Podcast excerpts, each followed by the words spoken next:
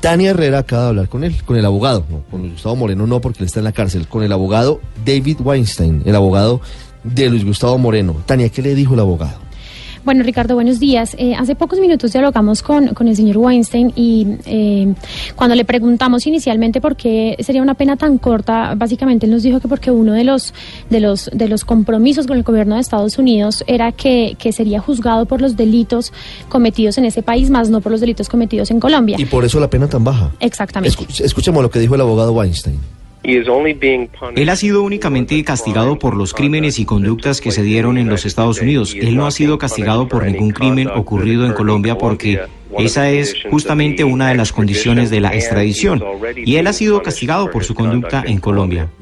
Adicionalmente, también eh, le preguntamos eh, si hubo algún compromiso de acuerdo o de colaboración entre el gobierno de Estados Unidos y eh, Luis Gustavo Moreno. Esa es la almendra, Tania, esa es la pregunta crucial. Porque se había dicho en las últimas horas que Moreno había tenido una pena solo de cuatro años de cárcel porque se había comprometido supuestamente a testificar contra 26 personas en Estados Unidos. Exactamente, entonces eh, una de las cosas, eh, el abogado fue muy reiterativo en el tema en el que era básicamente eh, no se podía intrometer la situación o lo que había pasado eh, en Colombia, sino que únicamente se iba a hacerlo de Estados Unidos.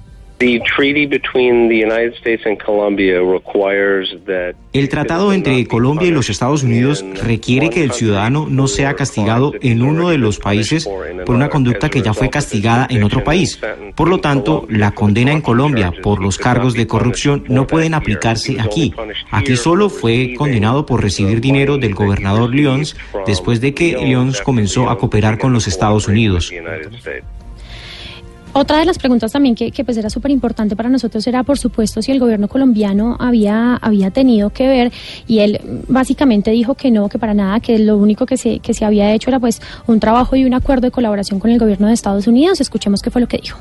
Well they certainly were aware of what the terms of the Ellos eran extradition conscientes de los términos de la they were also extradición y aware también eran conscientes de que León estaba cooperando con los Estados they Unidos. Ellos aware prácticamente of sabían cuál the iba a ser el resultado de to esto. Esa parte también es clave porque siempre se ha hablado sobre unos documentos que habrían llegado hace algunas semanas y que por eso se demoró la lectura de la sentencia, que en principio se pensó que eran vinculados al caso de Luis Gustavo Moreno. No es así y lo deja totalmente claro el abogado Weinstein.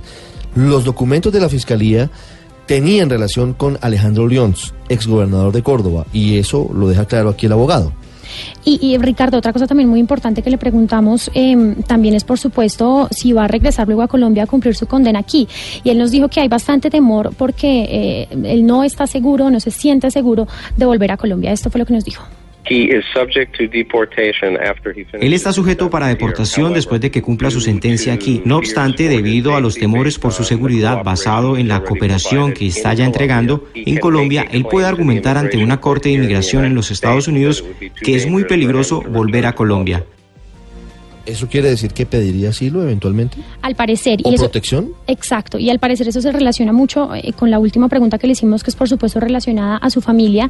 Y dijo pues que su familia se encuentra muy angustiada y que hasta el momento no se sabe eh, dónde van a vivir, pero que será una decisión prácticamente de la familia. Eh, suponemos nosotros también que es esperando un poco la respuesta. Su familia ciertamente está también muy preocupada por su seguridad y dependerá de su familia decidir dónde van a vivir.